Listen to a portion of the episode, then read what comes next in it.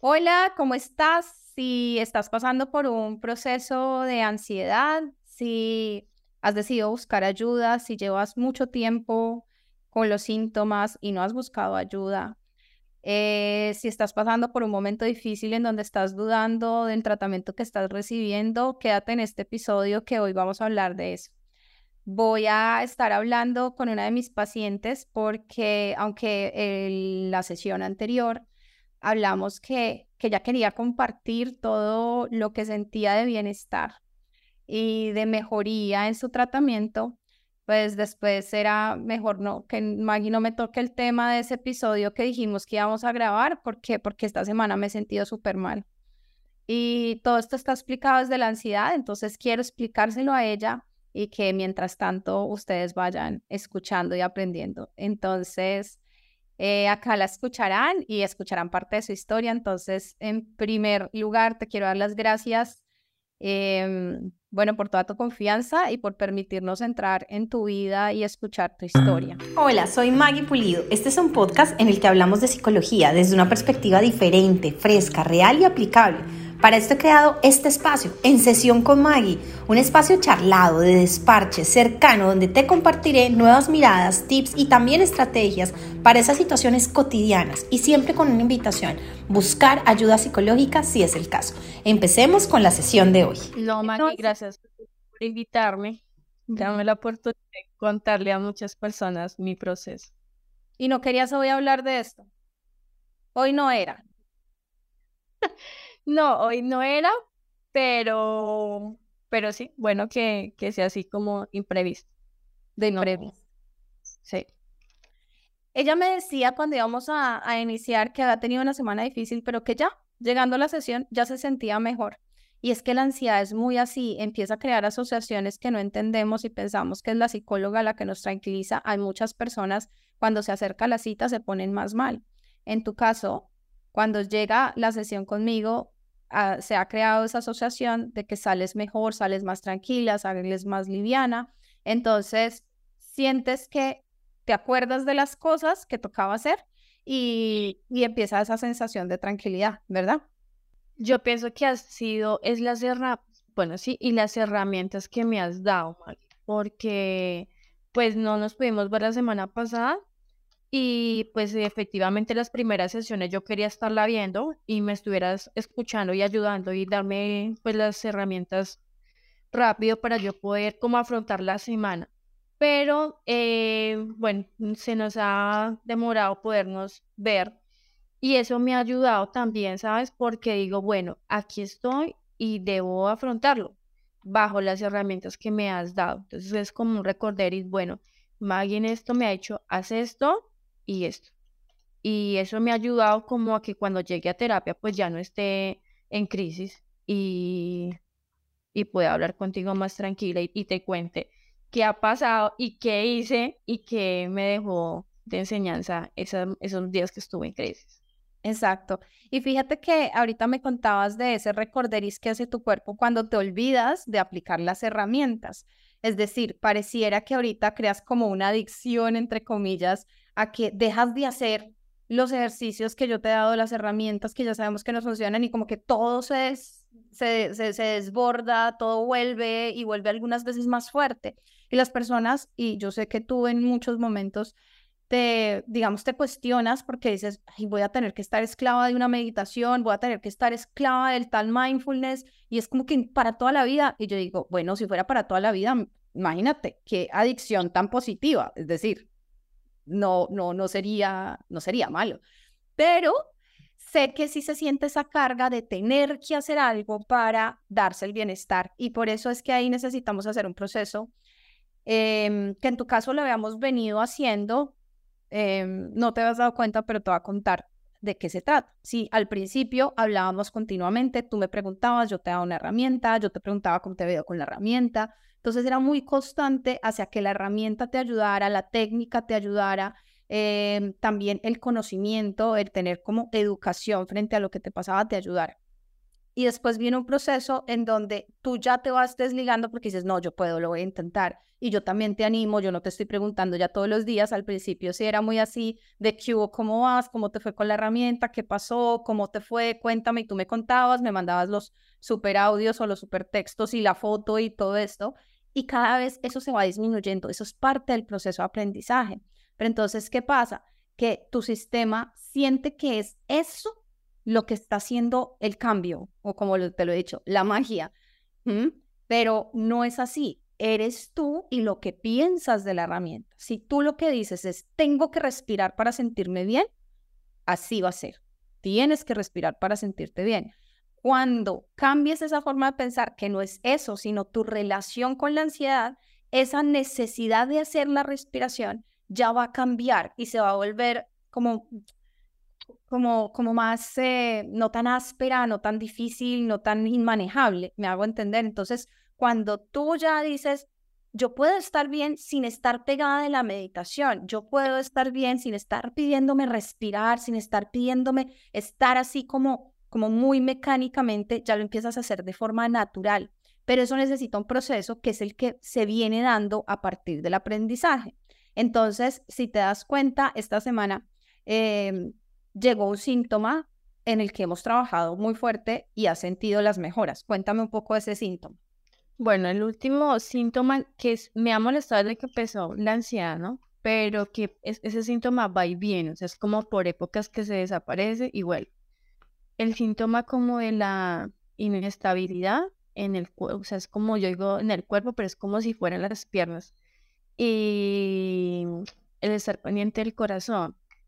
Pero mira que cuando uno está en crisis, uno no piensa, o sea, por más que uno tenga la lista de herramientas, uno en ese momento, no, o sea, no se puede concentrar, no puede, o sea, lo, es el miedo a eso, lo que te hace como quedarte ahí, porque yo pienso que si uno supera canalizar ese miedo, eso es uno sale rápido. Como el cuarto o quinto día de verme así nuevamente, como que hacía algo en la casa y viví y me acostaba, como que el volver y, decir, esta analicé que estaba antes y no quiero volver a llegar ahí, es lo que puede ser que en cuatro días diga uno tan tarde se dio de cuenta, de pronto, sí, de pronto no tengo todavía la capacidad de decir en el momento, ya sé. Pero después de como esos días digo, no, no puedo volver a estar ahí. Entonces es como yo decirle a mi cuerpo, bueno, vuelve y camina bien, usted está bien, sus piernas están bien, su corazón está bien, su corazón late normal, sí, eh, un ejemplo, caminé rápido hacia portería, pues obviamente el corazón no va a estar lento, pues como me has enseñado, si no lo sintieras porque algo está mal. Entonces como cuando llego, sí, obviamente tiene que latir. Ahorita me sentaré y volverá en su, en su normalidad. Entonces eso como que me ha ayudado también a decir, hey, normal, sí, el síntoma molesta, pero ya no me molesta con la misma intensidad, o sea, ya no me asusta tanto. De pronto en el momento sí, yo digo, no, volví, porque eso pasa, uno como que dice, no, no he hecho nada, pero si yo ahorita que me siento bien y como que yo analizo la semana pasada, digo, dice, o sea, no, eso no fue nada comparación cuando te van esas crisis que mejor dicho, sí, la verdad, eso me, me deja botar en cama todo un día. Entonces, sí, en el momento no como que se asusta mucho, Maggie, pero en este momento que estoy hablando contigo y como que retrocedo a lo que pasó la semana pasada, digo, hey, Lice, no, no fue tan grave. Exacto.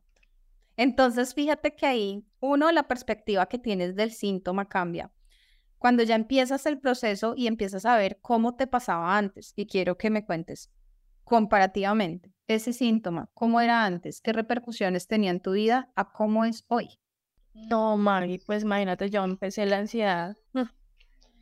Lo que tiene mi niño de vida son siete años y, y ese es el síntoma que me están, o sea, los que me han molestado así suavenido ahorita son los que empezaron cuando mi ansiedad, que fueron terribles. O una cosa, eh, yo vivía muy pendiente de mi respiración, entonces yo sentía que no respiraba, entonces mantenía ahogada eh, el corazón mantenía constantemente con los dedos ahí en la muñeca mirándome las palpitaciones. Y la realidad, que aunque de pronto es que cuando me empezó la ansiedad, yo creo que duré año y medio que lo que hacía era pararme al baño, pues para cumplir mis necesidades y volver a la cama. Mi niño lo descuidé, pues menos mal, pues Menos mal no, porque yo diría, bueno, de pronto en la casa me, me decían pobrecita y me ayudaban a hacer las cosas, ¿no es cierto? Si de pronto me hubieran dicho, no, hey, se para y hace las cosas, de pronto no hubiera durado tanto esto. Y entonces sí duré, yo creo que año y medio en el cual yo no, y así mismo pues no salí a la calle, porque pues ahí empezó la, el miedo a salir a la calle, el miedo a las enfermedades, bueno, pero a comparación de ahorita, no, porque no me dejo botar en cama, yo me paro, así sienta que el mundo me está dando vueltas, que me estoy María, hago las cosas. Em, lo que me ha ayudado, sabes, también, Maggie, esta semana, bueno, después de los cuatro días que estuve, cinco días que estuve así, fue que digo, eso fue, esa noche, una, la última noche, Maggie, me sentía muy mal del mareo, ¿sabes qué dije?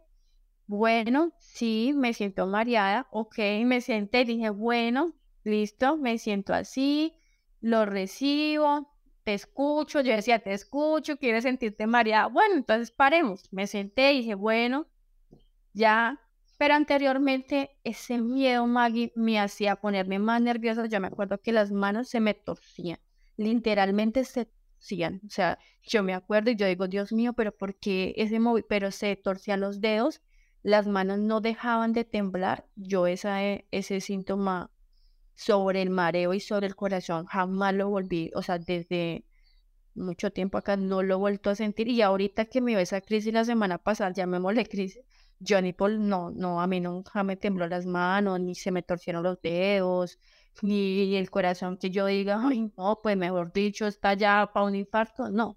Entonces sí, a comparación de antes, no, eso ha, ha bajado muchísimo.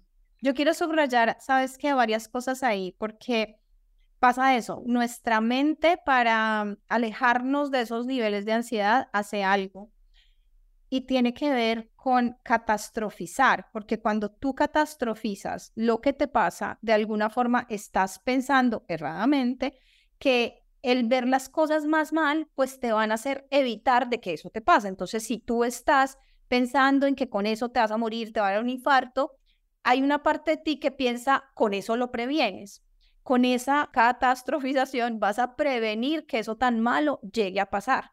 Entonces, de alguna forma se crea ahí como, como el seguir en ese ciclo de catastrofizar y vuelve tu pensamiento muy negativo. Pero eso en lectura biológica de lo que está pasando tu cuerpo es que está prendiendo unas alarmas que hacen que todas estas hormonas de la ansiedad se enciendan y se pongan a mil. Y en vez de disminuir el síntoma, el síntoma aumente y cree otras cosas. Entonces, si tú con lo que estabas viviendo esta semana, lo que haces es no tener ese entendimiento, ese conocimiento de que puedes aumentar esas alarmas, pues lo que haces es buscar más cosas de si es que ya se me durmió la mano, seguramente ahora sí me va a dar, el corazón me está latiendo diferente, te encuentras la presión diferente porque puedes cambiar la presión, decir, el, el tensiómetro te va a dar números en nuestro caso lo hemos visto, no son graves, pero tu cabeza dice, ah, de seguro está mal, te lo vuelves a medir, te lo vuelves a medir, es decir, te roba tiempo de disfrute con tu familia y de tu vida.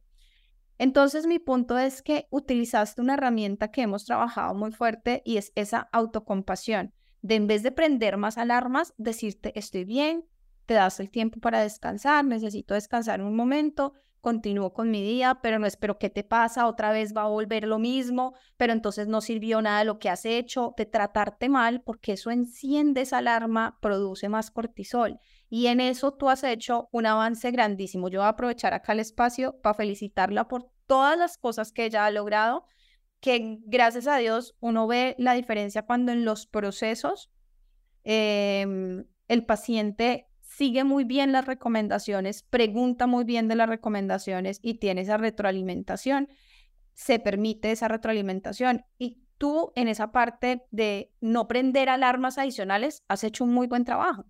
Y no, Mari, mira que eh, esa semana que estuve así como tensionada, em, salió la oportunidad de ir a, otro, bueno, como otro pueblito que es como a 40 minutos de acá. Y, o y imagínate, mira que yo me autoinvité, o sea, le escribí a esas personas y les dije, ay, ¿qué van a hacer el sábado? Entonces, no, acá en la casa, le dije, no, pues con ganas de ir, pero, o sea, mi esposo no sabía. Entonces dijimos, él yo me dijo, ay, pues venga y, los invitamos a almorzar. Entonces, cuando llegó mi esposo, le dije, Maggie, pero yo estaba en crisis, o sea, Pero ¿sabes por qué yo dije, bueno, si yo sigo acá en el apartamento, los quehaceres de la casa, los niños, vuelvo y me guardo en la casa? Y yo he aprendido que, por ejemplo, en mi caso, que era el mío a salir, o sea, así sea que yo baja portería, yo debo salir, yo no me puedo quedar acá porque yo alimento mal. Habrá el momento en el que yo ya diga tres días relajada en la casa, sí, pero yo ahorita, yo pienso que en este proceso debo hacerlo, así sea sacar la perra y volver a entrar. Salimos y, oh sorpresa, había un trancón increíble. Duramos para ir a, un pueblito que 40 minutos, hora y media para llegar. Y estaba ya con ellos, Maggie, y me sentía inestable. Pero mira que había, bueno, había momentos en los que yo tenía que pararme para hacer cosas y yo caminaba normal. Y yo decía en mi mente, ¿qué tienes esta mente? Esa es la cabeza. Que en mi casa me hace ver inestable, pero en otra casa no tanto había momentos en los que yo hablaba con ellos y sentía que como que visión distinta. Pero como que yo decía, bueno, estoy viendo así, pero no pasa nada. Y al momentico, Maggie, yo los veía bien. Al momentico me paraba a hacer algo y caminaba bien. Y yo decía, ay, esta mente es tremenda. Yo decía, ¿sí? Maggie, y llegamos aquí como a las 11 de la noche, cogimos carretera. No, hubo un momento en que sí me sentí como que la presión porque veía muchas mulas y como que la respiración. Pero mira que llegué acá, Maggie, y sentí como una satisfacción porque dije, salí y independientemente que me sentí esta semana mal, y llegué a Maggie y me acosté y dije, Elise, eso de los mareos es mentira porque usted allá en Melgar no se mareó. Que Elise, eso de las piernas, entonces yo decía así, ¿y cómo si caminaba por todo ese pasillo sin pensar que se le iba a caer el mundo? Entonces yo decía, estás bien, dice, todo lo tienes acá. O sea, tú tienes el control de decir, ¿es verdad o no?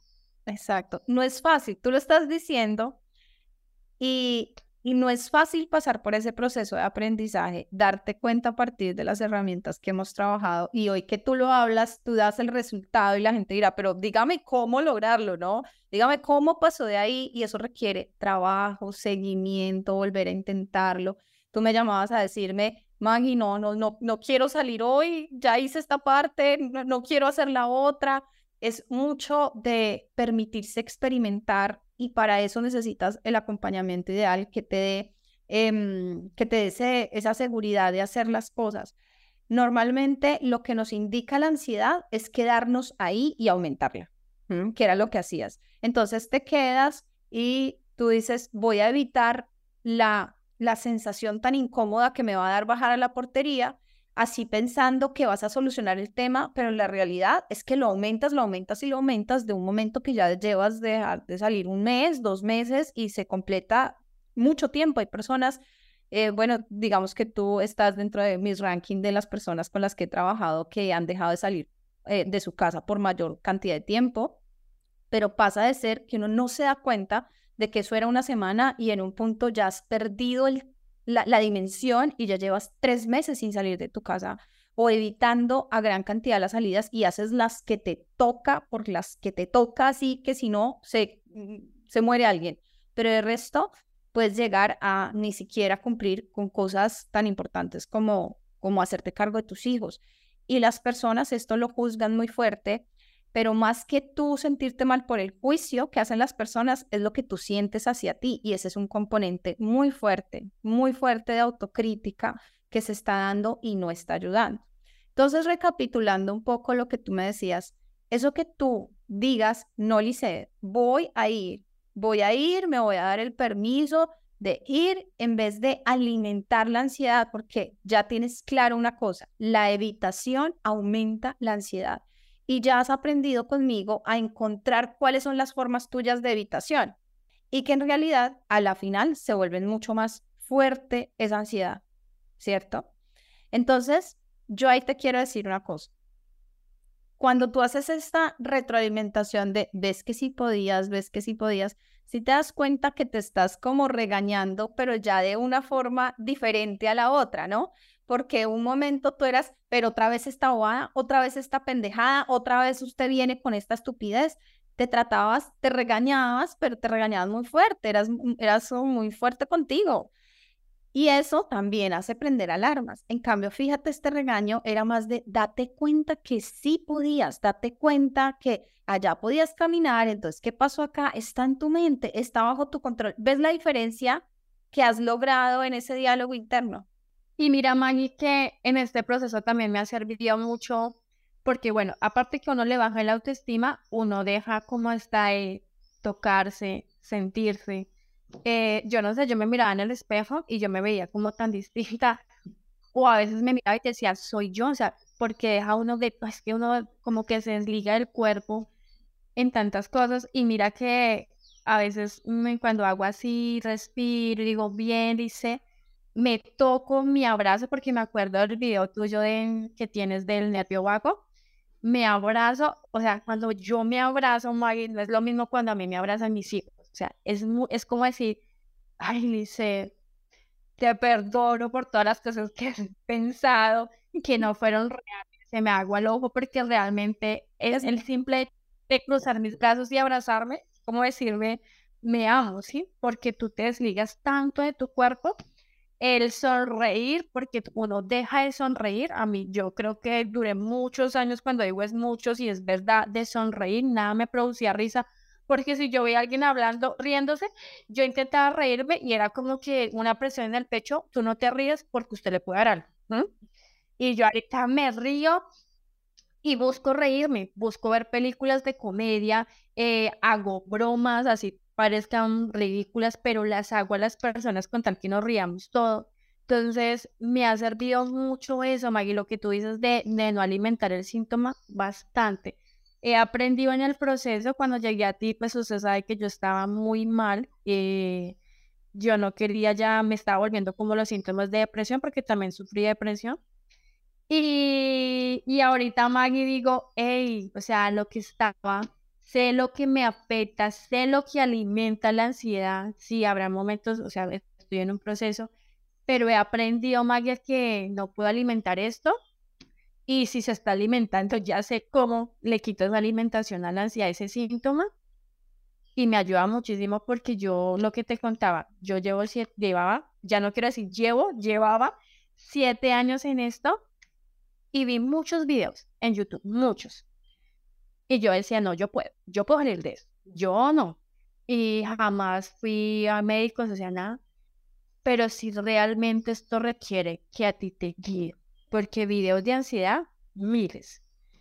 Eh, tips para esto, miles. Pero aprendí que si esto no tiene una ruta, es muy difícil eh, salir de esto, de esto, porque como uno adquiere tantas cosas en esto, yo en siete años adquirí tantas cosas, yo no puedo modificar mi cerebro por ver 10 videos, es muy difícil. Realmente esto requiere una guía. Y mira que eso es algo muy, obviamente, es muy parte de la ansiedad, ¿sí me entiendes? Es muy parte de la ansiedad el buscar y el buscar y el buscar información. Te atafagas de información y llegas a un nivel más alto de ansiedad, pero te sientes mejor en el momento porque de alguna forma encontraste a alguien que te explicó el síntoma y ya te sientes mejor. Encontraste un testimonio, ya te sientes mejor. Y entonces con eso se baja el nivel de ansiedad en ese momento pero se está alargando a largo plazo porque no estás encontrando lo que tú dices, tu ruta. Y acá, por más que tú digas, por ejemplo, ahorita que resaltábamos la parte de autocompasión, créeme que la persona que nos escuche va a tratar de hacer algo así, pero para esa persona se necesita un análisis particular. Tú hoy lo estás hablando, pero nosotros no empezamos por autocompasión, porque es que al inicio lo que toca hacer lo, no, lo que tocó hacer en tu caso fue bajar esos síntomas y yo lo que te dije, vamos a hacer este experimento y este experimento. Eso es lo que toca hacer en tu caso y va a ser muy diferente a otra persona con un caso diferente. Entonces, ¿qué pasa? Que cuando tú te llenas de esa cantidad de información, tú tienes mucha información, pero no sabes organizarla, porque para saber organizarla necesitas a alguien con experiencia clínica que logre poner todo su caso, eso se llama hacer un análisis funcional del caso, saber qué lo mantiene, qué lo detona, y a partir de ahí empezar a trabajar sobre de una manera muy inteligente, porque si yo te hubiera dicho, ven, sé compasiva, tú no podías llegar a ser compasiva con los niveles de ansiedad que te producía esto, que eran tan, pero tan altos. el ver, el tener la ruta y el tener la tranquilidad de que cuando te sientes que te va saliendo la ruta, porque muchas veces, por ejemplo, hoy empezando esta sesión, sentías que estabas por fuera de la ruta, que no era por ahí.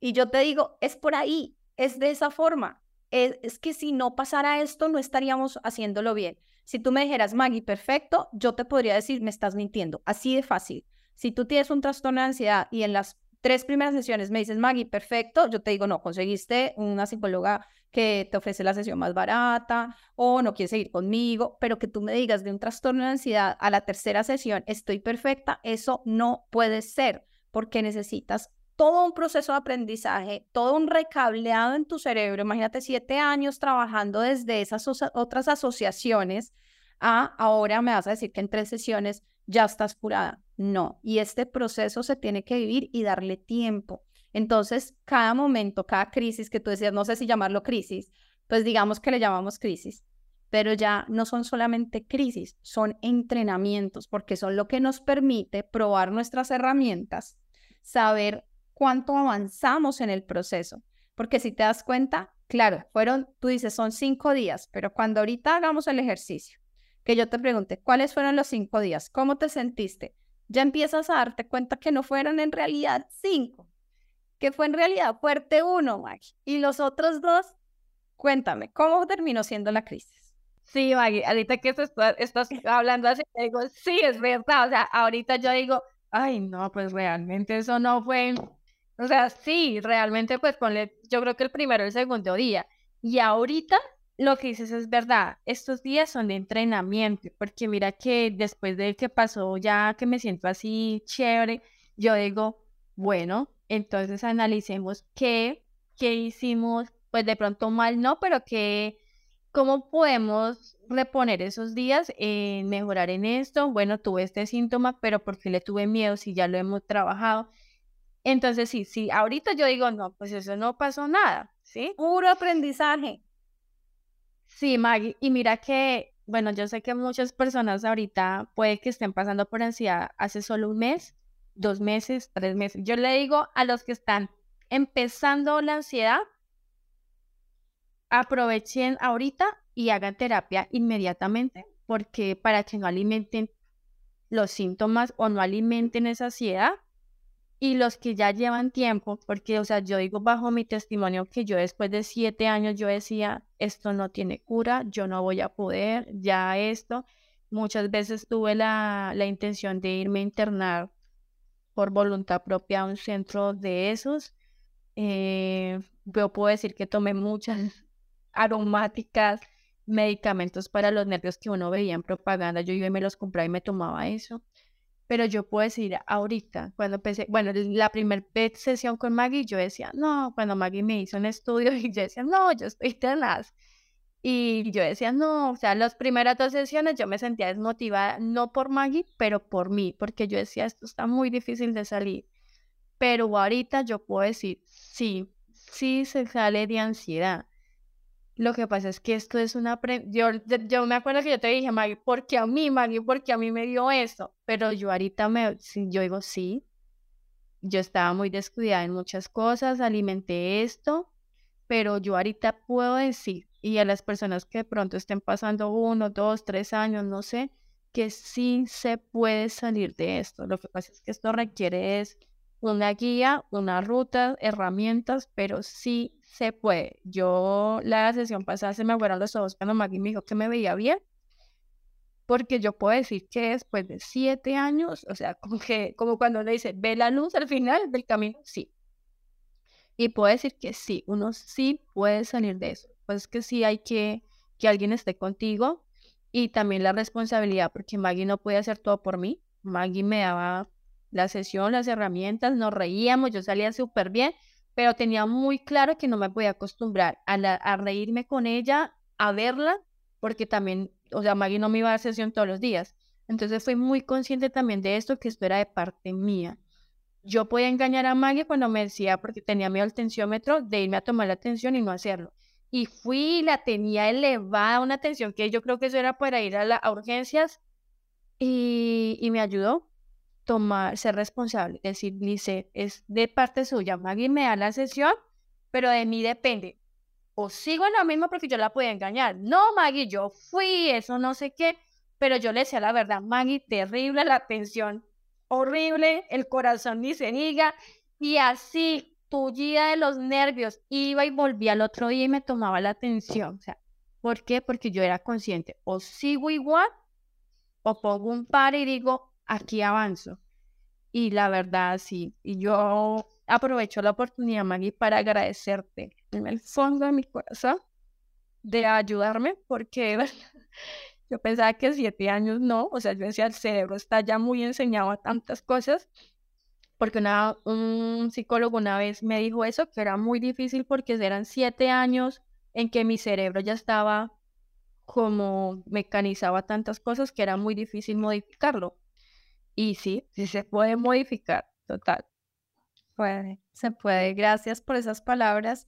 Y te digo que no, es no eres un caso fácil. Es decir, hoy te lo digo, en las primeras sesiones yo no lo dije, no dejemos que, que, la gente piense, no, no, no. Yo aclaro qué fue lo que pasó en esa primera sesión y es que en esa primera sesión hacemos todo un proceso diagnóstico, yo le aplico unas pruebas y le digo ya con herramientas de verdad, mira, esto es tu resultado y ella ve mi pantalla y todo el asunto y le confirmo su miedo más grande es que le digan, tienes una ansiedad y esto no es cualquier ansiedad, es un trastorno de ansiedad en el grado más alto que se puede dar. Y necesitas este tratamiento. Entonces, claro, después yo le hago todo el manejo para que ella entienda, pero yo entiendo que ella, que cualquier persona puede quedar con una gran cantidad de miedo y con muchas, con muchas ideas de, de entonces nunca voy a salir, nada me va a ayudar, esto va a ser para siempre y lo empezamos a trabajar porque tú también tienes el derecho a conocer tu diagnóstico. Si me entiendes? Yo no me puedo quedar con eso y decirte, ah, no, no, no, tranquila. Ahí miramos, ahí miramos por el camino. Yo necesito darte el diagnóstico, es un derecho de los pacientes y es muy importante que lo conozcamos. ¿Y qué pasa? Que ese compromiso que tú tuviste, el darte la oportunidad de decir, voy a seguir buscando ayuda, a partir de lo que me dijeron, no me voy a quedar en eso de que no se puede porque llevo siete años. Sí, es posible que vaya a ser un proceso largo, no nos podemos mentir, va a ser un proceso largo. Yo te lo decía, esto no va a ser de una sesión, me hecho ni bruja que fuera. Eso no se iba a arreglar una sesión. Ni, siquiera con medicamentos ibas a encontrar una, una solución más rápida porque necesitaba un trabajo muy profundo como el que hemos hecho. Y eso es la otra invitación que hoy hablábamos en el inicio de Jay Joy, ustedes no lo escucharon, era que van a ver estos, eh, estos momentos que uno siente como que vuelve a cero, que ya sabemos que son entrenamientos y que si tú los manejas desde el aprendizaje, son experiencias enriquecedoras. Yo quiero volver sobre un tema que a mí me parece bien, como se dijera esto, que tú lo nombras y yo creo que las personas hasta que tú lo dices pueden llegar a caer en cuenta y es esa desconexión que hay con tu cuerpo, pero con tu cuerpo emocional, con tu cuerpo físico, con tu cuerpo de todo. Hay personas que a partir de la ansiedad no vuelven a sentir placer sexual, ¿no?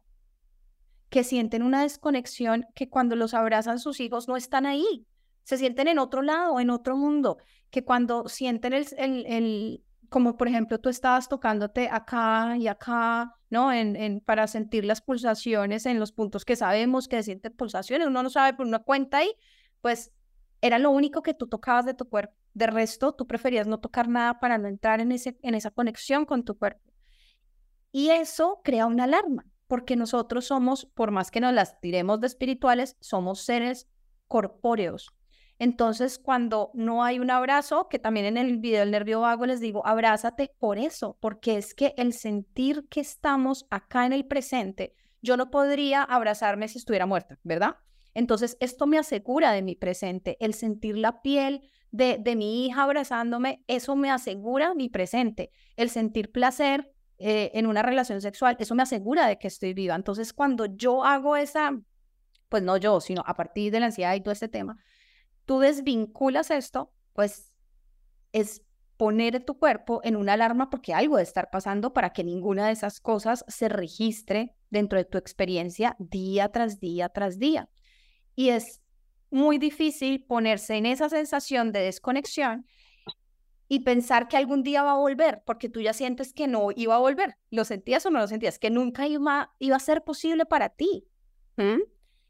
Y ese miedo de que nunca vaya a, a, disfrutar una relación, que nunca vaya a disfrutar de mis hijos, ese miedo es tan grande que lo hace realidad. Es como si fueras un profeta y se va a cumplir tu profecía. Si sigues en ese ciclo de ansiedad, se va a cumplir. Más te separas de tu cuerpo. Y es algo que está pasando, digamos que en un síntoma que es el síntoma de despersonalización. Y tiene que ver con ese mareo y tiene que ver con esa sensación de que vas caminando, pero sientes como que no es tu cuerpo. Tiene mucho que ver con eso y es tu mente protegiéndote del dolor que ha producido la ansiedad. Y queda hay unos síntomas que son como de rezago, como que quedan y con que más se demoran. Yo te digo por la experiencia, porque no conozco ninguna investigación, ahí no voy a hablar paja, eh, de que yo conozca una investigación sobre esto, pero sí te voy a decir, en mi experiencia clínica, yo he visto que de los primeros síntomas, es decir, el primer síntoma que se presenta, los primeritos, son los que más me demoro en que se vayan. Entonces yo te digo, seguro fue de los primeros que sentiste, ese mareo, es... y tú me dices sí. Sí. Sí.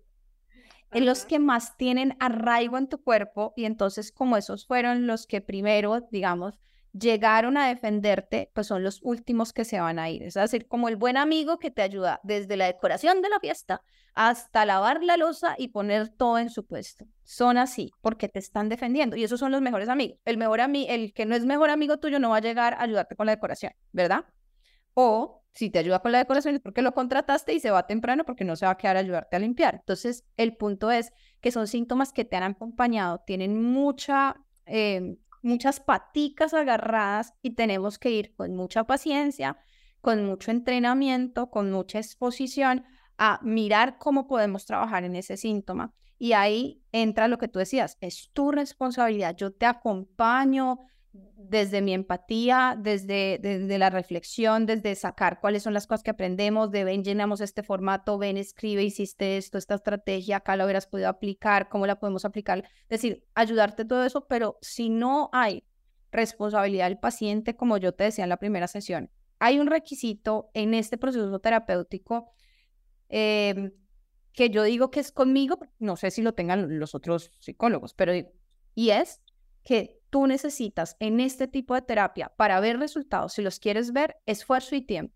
Si tú no piensas hacer los ejercicios que yo te voy a dar, si tú no piensas darles tiempo a esos ejercicios para hacerlos, no vas a ver resultados. Y tú has hecho esas dos cosas. El esfuerzo en voy y hago este experimento que me dejó Maggie, voy y le dedico tiempo a escribir el registro todos los días de la atención, a ver qué es lo que pasa y todo esto que podíamos aprender a partir de ese ejercicio si tú no haces eso, yo no te puedo asegurar los resultados. Y muchas... Mira, Dime. Mira, que eso también lo quiero decir. Yo, bueno, cuando empecé sesión con Maggie había bajado de peso, pero antes de eso yo estuve prácticamente en los huesos. O sea, si yo me veo una foto de ahorita, de antes a ahorita, yo siempre he sido delgada, pero realmente cuando hablan los huesos, o sea, terrible. Yo creo que, uy, no.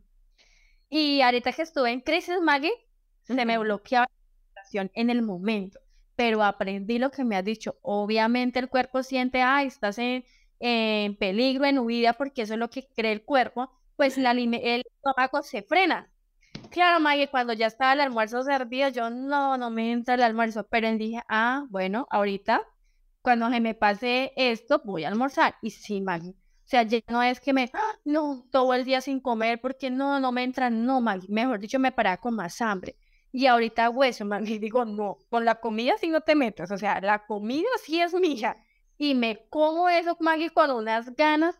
Entonces, bueno, he, también subido de peso, también me ha ayudado muchísimo. Lo otro, Maggie, que yo sí quiero aprovechar, Maggie, porque uno en este proceso, uno cree todo lo que le dice, lo que yo te contaba. Yo pasé por muchas iglesias y y las pasé también, ¿sabes que Por sentirme acompañada, porque uno en esto de las sillas quiere sentirse acompañado. Yo ahorita puedo decir, aquí en este momento me encuentro sola y no me siento asustada, ni tensionada, ni triste, ni aburrida, nada. Inclusive ahorita terminamos y me pongo a hacer cosas y bien. Y en este proceso, por estar acompañada, pasé por muchas iglesias. Me dijeron que tenía espíritus, me sentía mal porque yo decía que he hecho mal. Entonces me decía, no, es que usted, es porque usted hace eso, entonces Dios no quiere eso, entonces Dios le permite. O sea, me, o sea, como te digo, yo me castigué tanto, o sea, tanto. Y yo puedo decir ahorita, eso es cuento. A mí nadie me dijo eso emocionalmente, nadie me dijo, Lice, ve a terapia. Si me hubieran dicho al principio, ve a terapia, yo no hubiera dejado avanzar tiempo, pero yo nunca tuve alguien que me dijera, Alicia, es que eso es psicológico. A mí me decían que eso era de espíritu, eso me, me hacían supuestamente liberaciones. Y yo digo ahorita, no. Y la persona que me está escuchando que de pronto crea que está haciendo algo mal, no, no estás haciendo nada malo no eres mala persona. No, no es porque te tocó, porque hiciste algo malo. No, porque yo también pensaba lo mismo. ¿Qué hice? Dios mío, ¿por ¿será que fui tan mala persona? No, eso no tiene nada que ver con eso.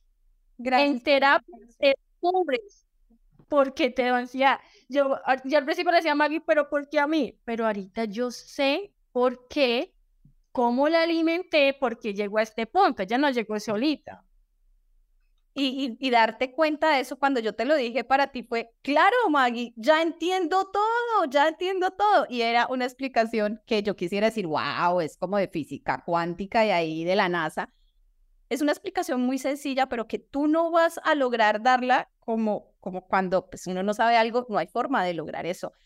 Y yo quisiera que compartieras un poco hasta dónde llegó eh, para tu caso este acompañamiento que tú sentías por las iglesias? ¿Hasta qué punto llegó en ti? No, imagínate, yo pasé, o sea, me bauticé como que en tres iglesias cristianas, pero Maggie, yo era por sentirme acompañada, porque yo un tiempo que yo le tuve miedo hasta mi propia casa, entonces yo tenía que estar en otras casas, Dios mío, que yo ahorita pienso eso, o sea, ahorita me río, pero, o sea, literalmente eso fue muy duro porque yo me iba a quedar a casas de personas distintas, donde Maggie, o sea, yo me metía a un hogar, Dios mío, dormía hasta en un colchón, em, tenía que, o sea, yo, por ejemplo, a mí me decía, es que Dios dice que es blanco y yo sabía que Dios dice que es rojo, pero Maggie, yo con tal de no llevarle la contraria a esas personas, si me hicieran el feo y me sacaran, yo decía, sí, el Dios dice que es blanco. Yo ahorita pienso, yo no tuve autoridad de decir no, porque yo decía no, si yo digo no, me saca, me tengo que volver a ir a la casa, en la casa me da miedo, en la casa se me torcen los dedos, bueno. Entonces, claro, Maggie, o sea, yo llegué donde te, las mujeres, a una iglesia donde las mujeres no valían nada, imagínate, yo bien con depresión, y si tú te reías era malo, si tú te vestías algo así para tu esposo era malo, llegué a dormir, lo que yo te contaba, llegué a dormir con unas faldas, o sea, no estoy diciendo que no, pero llegué a tener miedo hasta en la intimidad porque me decían que Dios me miraba. No, es que fue terrible, me descuidé físicamente porque yo decía, si me arreglo, me hago una moñita, eso es pecado. Entonces los síntomas, cuando yo sentía los síntomas, yo decía, claro, es porque yo me hice esta moña, Dios vio que yo hice esa moña, ¿sí? Entonces cualquier síntoma lo asocio a que yo hice algo malo. O sea, yo me castigué mucho. Por ejemplo, cuando yo hago un ejercicio y me abrazo, pues para mí, este hecho de pronto para alguien sea, hoy, pero para mí es grandísimo el abrazarme y decirme, dice, no hiciste nada malo, no fuiste mala persona, porque me decía, o sea, imagínense, yo bien juiciosa, pero me decían ver que yo era muy mala. Que yo es que llegó hasta el punto, llegó hasta el punto de que trataran de hacerte exorcismo. Sí, Maggie, yo me acuerdo una vez que estaba en una crisis de pánico terrible, yo me acuerdo tanto terrible. Yo llamé a una, estaban en culto, yo no fui a culto, y los hermanos llegaron. Me acuerdo tanto, nos me rodearon, yo la Maggie me sacudían para decir, yo, bien flaquita, me sacudían, me movían y reprendían y reprendían y ya me decían que ya, yo iba a sentirme bien. Y Dios mío, yo soy testigo y yo puedo decir que yo les decía a ellos, sí, ya estoy bien, mentiras, Maggie, yo se iba y yo todavía estaba temblando, yo me acostaba pensando, Dios, porque era un miedo, ese es miedo al miedo, en lo que uno quiere. Y yo, yo mentía, yo cuando me bautizaba, Dios mío, me perdone, yo digo, yo me metía en esas aguas y yo salía y me decía, ya usted está liberada y dígalo porque usted ya, como me decían, eh, declárelo. Claro, Maggie, yo decía, sí, ya, pero mentiras, mi mente me estaba diciendo era otra cosa. Yo estaba en las mismas, porque es que esto no era de esto, esto era de una terapia, pero nadie me lo dijo y por estar yo brinque y brinque. Antes de llegar a la sesión con Maggie me sentía tan mal que quería nuevamente volver a un grupo de iglesia con tal de sentirme acompañada. Y fíjate que por ahí no es, por ahí no es.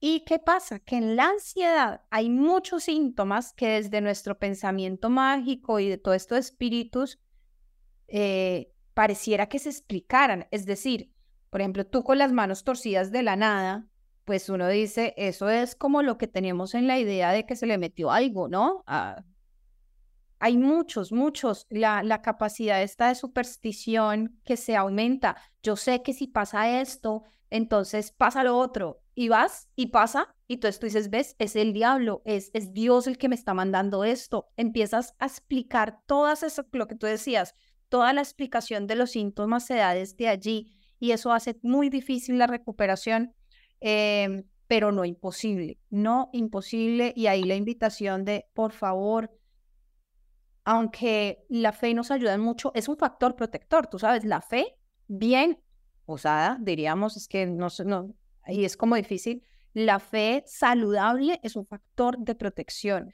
Y yo nunca te diré, no creas en Dios. Más de una vez le he dicho a un paciente, en vez de meditar, te enseño una forma de meditar a través de la oración.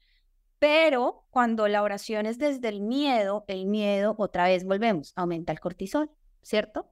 El miedo produce esa eh, exacerbación de síntomas. Entonces, está saliendo de Guatemala a Guatepeor a través de la oración por el miedo. Entonces tú me dices, Maggie, pero oro y oro. Sí, mientras ores y ores desde el miedo, desde lo que te estás diciendo, porque la oración es esa, ese pensar contigo y dices, Dios, perdóname por todo lo que he hecho, eh, no dejes a mis hijos huérfanos, todas esas cosas que, que, que, que nos decimos en ese tipo de situaciones, pues están aumentando las alarmas, están aumentando esos niveles de cortisol y están haciendo que los síntomas aumenten. Entonces, por eso es tan importante recibir que esto es, tiene una explicación desde la psicología, desde la psicología científica, que no todas las terapias que nos proponen funcionan, sino que hay unas terapias eh, que están basadas en evidencia científica y desde allí es que podemos sentir esta mejoría. Yo te, de verdad te agradezco porque acá eh, hay muchas personas que están viviendo ese tipo de situaciones con muchas incógnitas, desesperados a medianoche buscando un video de estos que les dé algo de lo que quiero decir también es que me ayudaste. Yo pensaba que mi mamá era la culpable de mi ansiedad, la que muchos años se me agua el ojo porque sí lo hice. Y tú me dijiste, me enseñaste a saber que no era ella, que ella pues al igual, yo gracias a Dios pude entrar en una terapia, ella no, yo no sé mi mamá cómo manejó sus emociones porque tuvo una infancia muy dura y que ella no hacía las cosas agrediéndome. Fueron emociones que no supo tratarlas. Ayer fui a ayudarle a armar el arbolito y la miraba y yo decía, muchos años la juzgué creyendo que ella me hacía daño y ella era culpable de mi ansiedad. Y ahorita puede decir, no, ella no. Y yo digo, cuánto quisiera que ella ahorita estuviera en terapia porque sé que tiene muchas cosas guardadas que ella no las supo manejar y que ahorita de pronto eso también ha hecho que ella se sienta enferma porque las emociones, yo me di cuenta de eso, es una emoción no, o sea, no tratada te hace de verdad enfermarte. Entonces, eso también te lo agradezco de fondo de mi corazón porque ahorita puedo decir que la llamo y no siento como que esa rabia, la veo, le quiero ayudar, me como un plato de comida de ella con agrado y de verdad, si tú no me hubieras dicho, Lice, ella no, y me hubieras explicado el proceso con mi mamá a esta hora, eso yo tendría en mi corazón y yo creo que eso es lo que haría que la ansiedad estuviera ahí, del mismo pensar es que es mi mamá la culpable. Y eso, en tantos años fuiste la única que me hizo ver más allá de lo que yo estaba viendo. Y mira qué alegría que volviste a tener ese sentimiento bonito por tu mamá, a darle una perspectiva más amplia que te ha dado esa invitación tan grande a trabajarlo por ti y por tus hijos.